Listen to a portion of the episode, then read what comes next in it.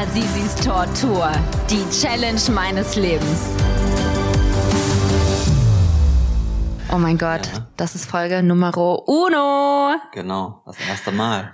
Das erste Mal sozusagen. Und wir hatten viele erste Male. Johann, davon werden wir jetzt mal erzählen, denn ähm, die große Challenge, die große Alpenbergwährung, die wartet. Und jetzt nehmen wir die Leute mal mit und erklären jetzt mal so ein bisschen was zur Vorbereitung, denn das war äh, ganz schön tricky, oder? Erzähl doch mal deine ersten Male. Was waren das so für erste Male, die du da meinst? Ja, Moment, wir müssen, wir müssen, glaube ich, ganz, ganz, ganz vorne anfangen, denn irgendwie, äh, wie kam es denn überhaupt zu dieser verrückten Idee? Ja, das frage ich mich bis heute.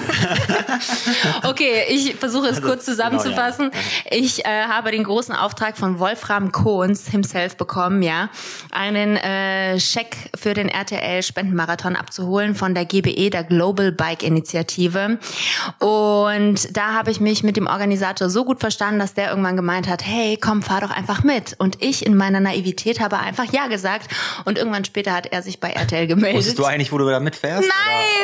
Nein, das war so krass. Wahrscheinlich irgendwie eine Stadtrundfahrt, ne? Du kennst mich doch mittlerweile. Ich bin so begeistert gewesen, Johann. Ich dachte, boah, das ist so geil. Ja. Diese Leute haben so Spaß. Die kommen da voll geschwitzt im Regen an und denken, yeah, ich hab's geschafft. Und ich wollte dazugehören. Aber du wusstest schon, dass es eine Alpenüberquerung war, oder? Nee, nicht so wirklich. Also was dann am Ende des Tages auf mich zukommt, wusste ich nicht, aber ich habe einfach Ja gesagt. einfach mal einfach ins kalte ja. Wasser gesprungen, ne? Ist ja noch ein Jahr hin, hast du dir damals gedacht. genau. Bis dahin äh, fließt noch viel Wasser dann rein runter, ne? Genau. Und ja, ja, und dass der sich dann wirklich bei RTL meldet und fragt, äh, hey, was ist denn jetzt eigentlich mit eurer Moderatorin? Hätte ich jetzt nicht gedacht. Naja, Lirum Larum Löffelstiel, äh, es ist jetzt so gekommen und dann habe ich mir Gedanken gemacht, will ich das wirklich machen? Und ähm, aus dem tiefsten Inneren schrie mein Herz, ja, probier was Neues aus. Außerdem ist es für einen guten Zweck, denn wir helfen damit auch noch den Kindern in Not und das ist doppelt und dreifach Motivation. Denn Richtig, nach diesem ganzen genau. Lockdown, ich mhm. weiß nicht, wie ging's denn dir als äh, ehemaliger Profi, Triathlet, Superheld, äh, diese ganze Pause war echt krass. Ja, also ich habe es dazu genutzt, mal andere Sachen zu machen. Ich bin einfach mal von Koblenz nach Köln beispielsweise gelaufen, so ein 110 Kilometer Lauf. Das war ja, eine Challenge schlecht. für mich. Ja, letztens hatte ich so ein so ein Ötelö, das wollte ich auch mal einmal mitmachen. Als ähm, ja, also mal als Profi-Sportler hat man ja meistens einen sehr getakteten Plan.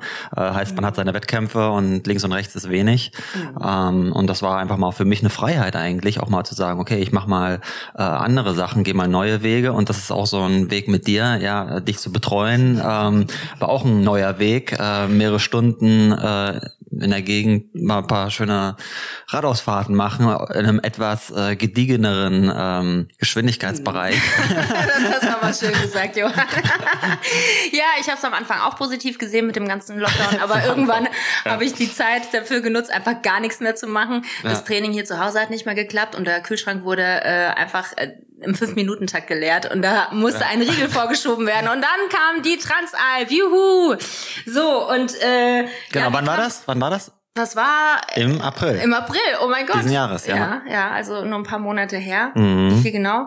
Äh, Wie jetzt? Fünf Monate. Mal fünf Monate sind es ja. jetzt irgendwie. Ja. Und wir kamen zusammen, indem dich, mich, mein Golflehrer, ist das jetzt Deutsch? Nein. Aber mein Golflehrer äh, hat mir gesagt, hör mal zu, das klingt jetzt total fancy, mein Golflehrer, gell? Mm, oh Gott. Ja. Nee, so bin ich ja gar nicht. Was aber, sag ich mit dem? Hast du ja, liebe Grüße an der Stelle, lieber Noah. Äh, seitdem ich äh, Rennrad fahre, bist du leider raus, Noah. äh, du hast mir den Johann empfohlen und gesagt, hey, du kannst das nicht ohne Trainer machen.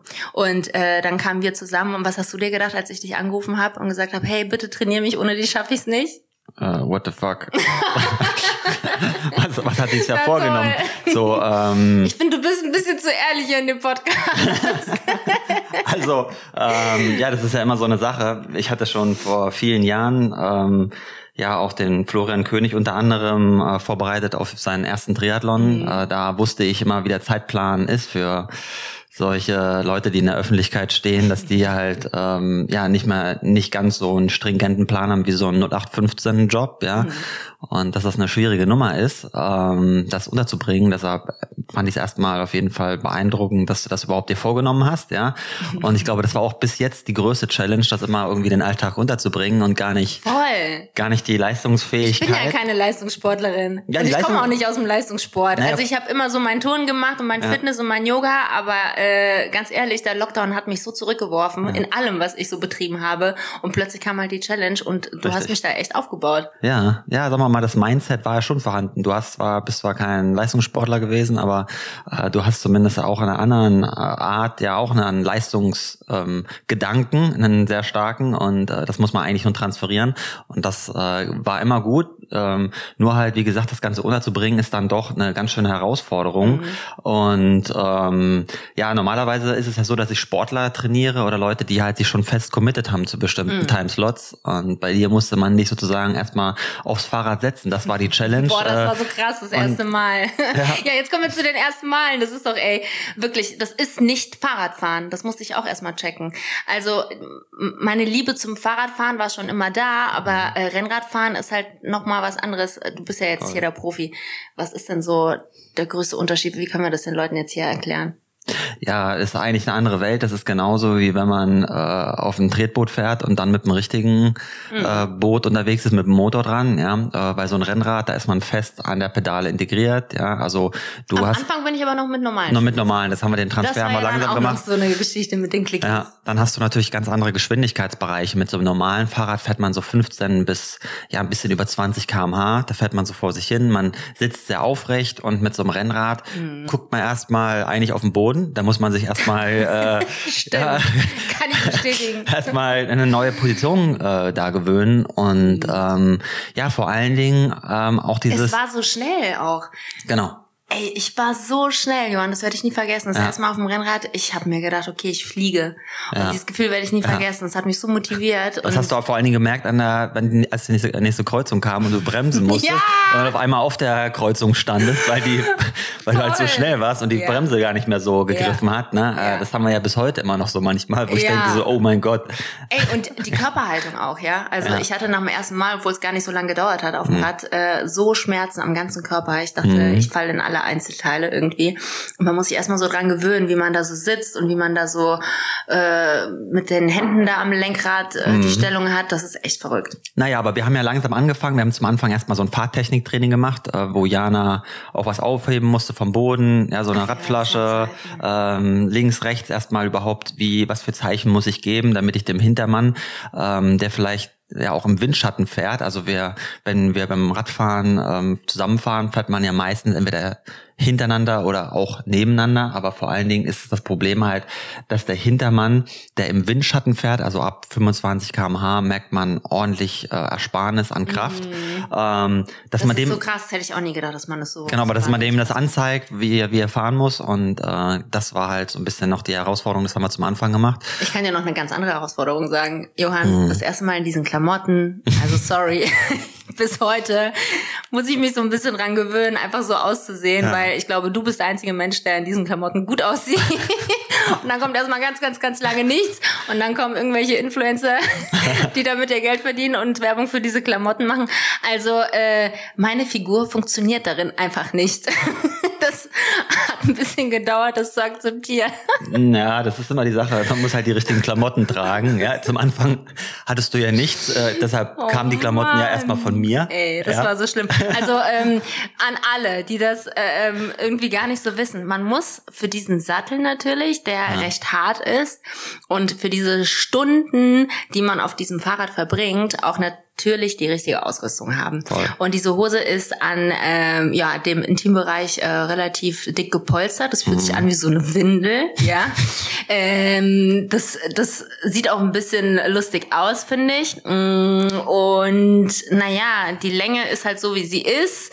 Dann ist es natürlich alles total eng. Mhm. Äh, die Leibchen oben sind eng. Dann ist das mit der Hose auch total schwierig auf Toilette zu gehen. Man muss das alles immer komplett ausziehen. Ja, weil es eine Trägerhose hat. Also die Hose hat sozusagen kein Bündchen, sondern äh, Träger, damit die halt nicht runterrutscht, wenn man auf dem Fahrrad ist, weil ansonsten, ähm, wenn die Hose halt an der Hüfte aufhören würde, äh, ja, dann sieht man irgendwann wahrscheinlich das Arschgeweih. Oder, äh, ähm, ja, Ja, Und, wollen wir ne, nicht. Das Nein, nein. Powerbiler Dekolleté. Ist übrigens eh out, ne? Arschgeil. Ja. ja. Obwohl, nee, ist wieder in, glaube ich. Ist? Bald ist das wieder in. Ist das jetzt nicht irgendwie auf der Stirn in? Oder ist das die Monobrow? Nein, genau. egal. Äh, ja, auf jeden Fall war das so eine Nummer. Und wie gesagt, die Leibchen, die drücken natürlich alles weg. Und äh, ich habe am Anfang immer so den Reißverschluss auch runtergezogen, weil ich dachte, okay, ich brauche ein bisschen Luft an der Stelle.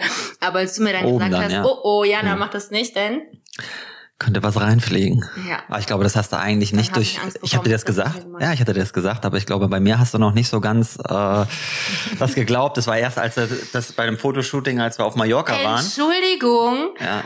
Genau. Da, so, als die Dame, die das Mallorca. erzählt hat, genau, die, genau, eine, eine äh, Boutique-Besitzerin, äh, die Radklamotten verkauft, die hat dir das dann gesteckt und ich glaube, erst dann warst du so überzeugt, dass das vielleicht Sinn macht.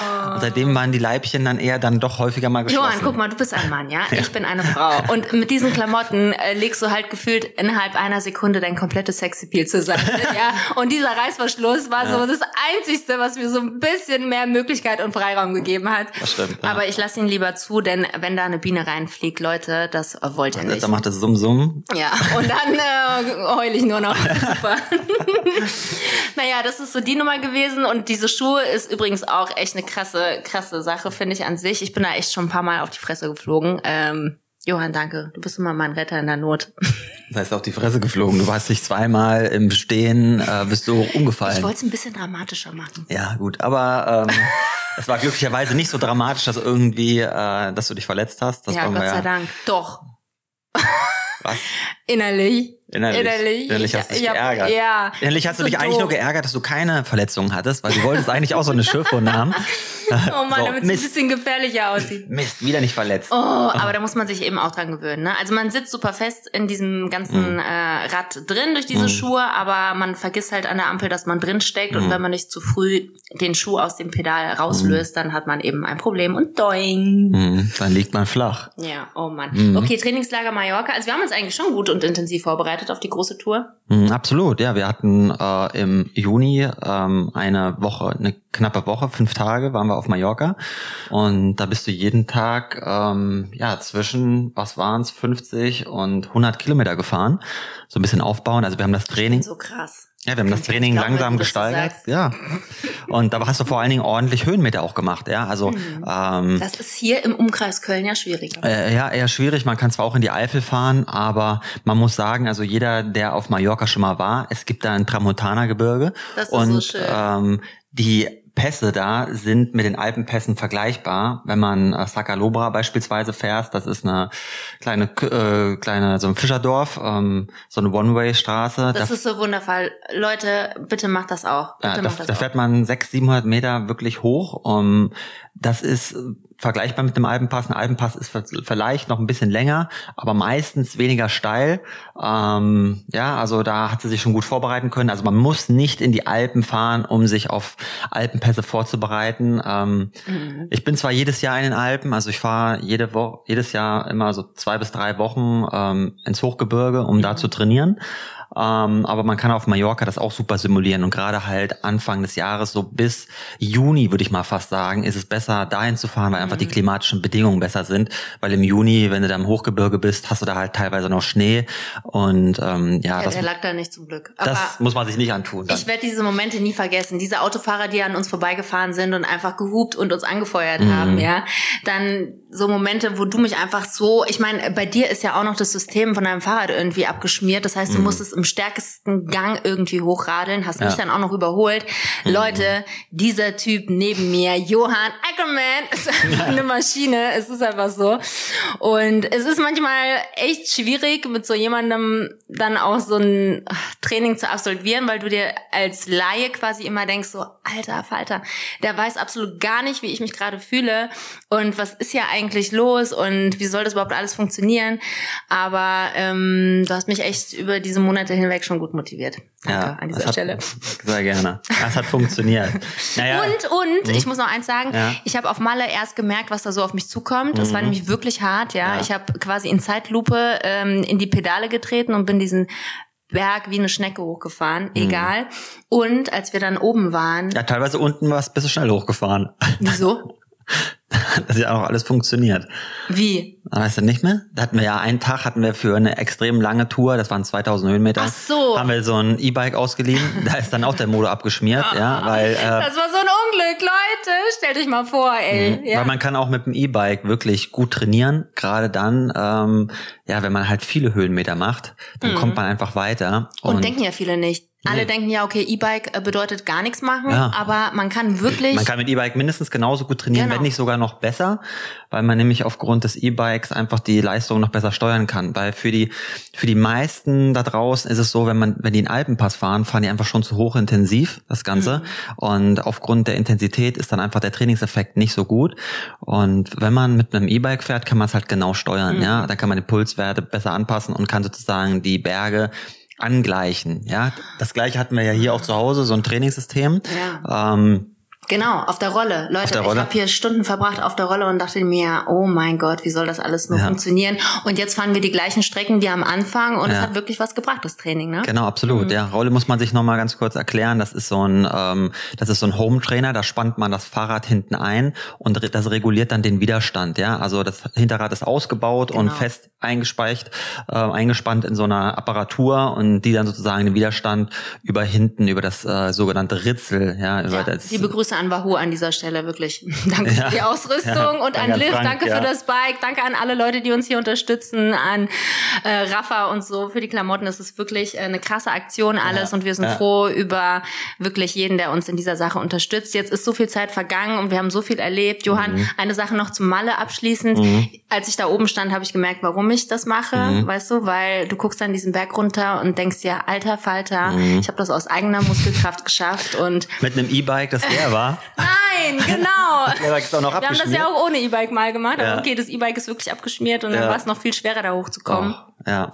Aber wir haben es gepackt und es war richtig geil. Ja. Und das Feeling ist einfach unvergleichbar und dieser Sport macht unglaublich viel Spaß. Mhm. An alle da draußen, die das mal ausprobieren wollen, bleibt hier mit am Start. Es hat sich einiges getan jetzt in diesen äh, Monaten. Mhm. Der Druck steigt. Johann, mhm. jeder fragt mich auf der Arbeit im Sender mhm. bei RTL, oh mein Gott, und wie sieht's aus? Schaffst du es? Schaffst du es mhm. nicht? Und viel Glück. Oh. Ja, ja. Und wir hatten auch so ein paar Momentchen zwischen uns, als du nämlich dein Hörbuch angemacht hast auf dem Rad ja. habe ich mir auch gedacht, okay, der hat jetzt gar keinen Bock. ja, ich habe immer, für Jana habe ich als Motivation immer noch so eine Box direkt ans Rad geschraubt. Es ist natürlich eigentlich ungewöhnlich, dass man während des Fahrradfahrens Musik hört, aber ich dachte für Jana so ein bisschen das. als Motivation kann es nicht schlecht sein, aber dann fuhr sie äh, eine geraume Zeit relativ weit hinter mir. Wir haben und uns dann, so gestritten, ey. Und naja, was heißt gestritten? Aber ja, doch. War so, ich war vorne Angezickt. weg. Und dann habe ich halt gesagt, ja, du okay, dachtest dann, ja, ich fahr extra so langsam. Sorry, ja. ich kann nicht schneller. Jan hat halt gerne die Umgebung angeguckt, hat mir sozusagen erzählt, dass ich das gar nicht wertschätzen könnte, wo ich hier gerade lang fahre, weil wir durch Holland gefahren sind.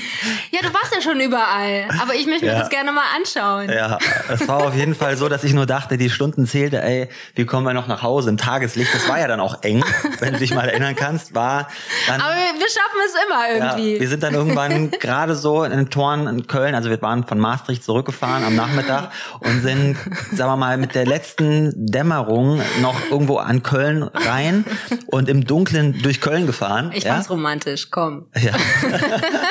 Die Straßenlichter ja. um uns herum. Oh mein Gott.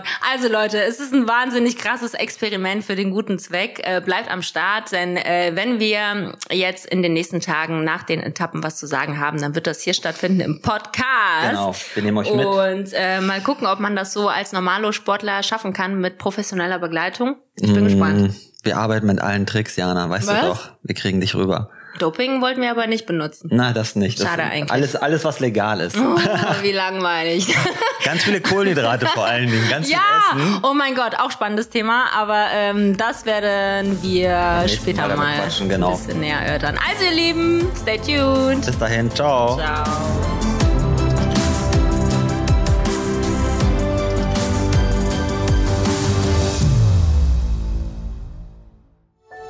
Dies war eine Produktion der Podcast-Bande.